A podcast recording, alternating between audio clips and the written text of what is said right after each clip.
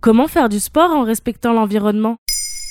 Merci d'avoir posé la question. Cette semaine, maintenant vous savez, propose une semaine spéciale sport. Découvrez comme toujours des sujets thématiques liés à des questions de société, mais aussi à des rendez-vous immanquables. La préservation de notre planète est devenue le principal enjeu des prochaines années. L'impact de la crise environnementale dans toutes les sphères de notre vie est de plus en plus visible. C'est donc l'occasion de s'interroger sur les liens entre l'écologie et le sport. Une activité synonyme de loisir ou de compétition pour certains qui a priori peut être perçue comme une échappatoire au quotidien. Mais les conséquences environnementales sont nombreuses, encore plus lors des grandes compétitions internationales. Organiser des rendez-vous sportifs internationaux, c'est un peu une aberration pour l'environnement, non? Surtout en 2022 quand on sait que la Coupe du Monde de football se tiendra en novembre au Qatar. Les températures étant très élevées là-bas, tous les stades seront climatisés. Rappelons que les pratiques sportives sont déconseillées au-delà d'une certaine température, en général 32 degrés. Pour les JO de Paris de 2024, la France s'est engagée à organiser une compétition respectueuse de l'environnement, avec notamment un approvisionnement en électricité renouvelable à 100% et la construction d'infrastructures en connaissance de leur impact climatique. Un comité de transformation écologique des Jeux Olympiques a d'ailleurs été désigné. Pourtant, plusieurs articles de presse contredisent depuis quelques années cette vision. Fin 2020 par exemple, Reporter publie un sujet sur les JO 2024, une catastrophe écologique en Seine-Saint-Denis, en pointant du doigt les aménagements en cours de construction pour accueillir les athlètes. Et comment l'État s'engage-t-il sur ces questions?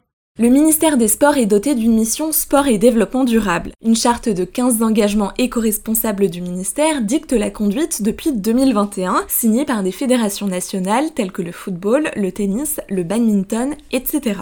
Un groupe de travail sport a aussi été lancé en août 2022 par le ministère des Sports et des Jeux Olympiques et celui de la transition énergétique. Aussi, un plan de sobriété énergétique entend réduire de 10% la consommation d'énergie d'ici 2024 et de 40% d'ici 2050. Plusieurs sujets seront discutés prochainement, notamment le chauffage des infrastructures sportives. Il correspond à 43% de la consommation du secteur, c'est 18% pour l'éclairage. Quant au transport, sans qui les compétitions sportives n'auraient pas lieu, ils sont responsables de 80% des émissions de gaz à effet de serre. La pratique du sport va-t-elle évoluer ces prochaines années? Sans aucun doute, le réchauffement de la planète va amener à une multiplication des canicules et à l'impossibilité de faire du sport en extérieur à certains moments de la journée. Le sport en intérieur sera possible, mais avec climatisation et donc un coût supplémentaire. Interrogée par Elle Belgique en 2022, Anne-Marie Eugas, maître de conférence à Paris-Saclay et engagée auprès de Europe Écologie Les Verts, explique. Il faut imposer des lieux de compétition aux grands organisateurs internationaux.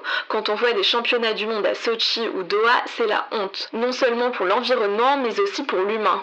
Tous les sports n'ont pas le même impact sur la planète, c'est le cas du golf. Les terrains nécessitent des quantités astronomiques d'eau et les salles intérieures consomment elles aussi beaucoup en énergie entre la lumière et la clim. Randonner dans certains endroits protégés pourrait aussi devenir plus rare si des quotas sont instaurés.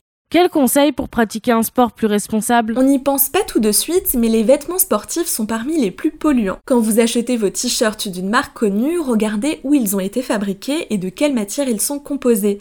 Le choix de l'activité sportive l'est aussi. Faire de la randonnée dans un milieu naturel en respectant les lieux n'a pas le même impact que de partir au Portugal pour faire une semaine de golf. Sur le lieu de sport, les détails comptent également. Il faut penser à remplacer sa bouteille en plastique par une gourde et les barres de céréales emballées du supermarché peuvent aussi être remplacées par des encas individuels faits maison ou achetés en vrac que l'on garde dans une boîte. C'est aussi l'occasion de rappeler que le sport commence par des petits efforts. Par exemple, marcher ou faire du vélo pour aller au travail plutôt que de se déplacer en voiture est un geste écolo à prendre. Voilà comment respecter l'environnement tout en faisant du sport.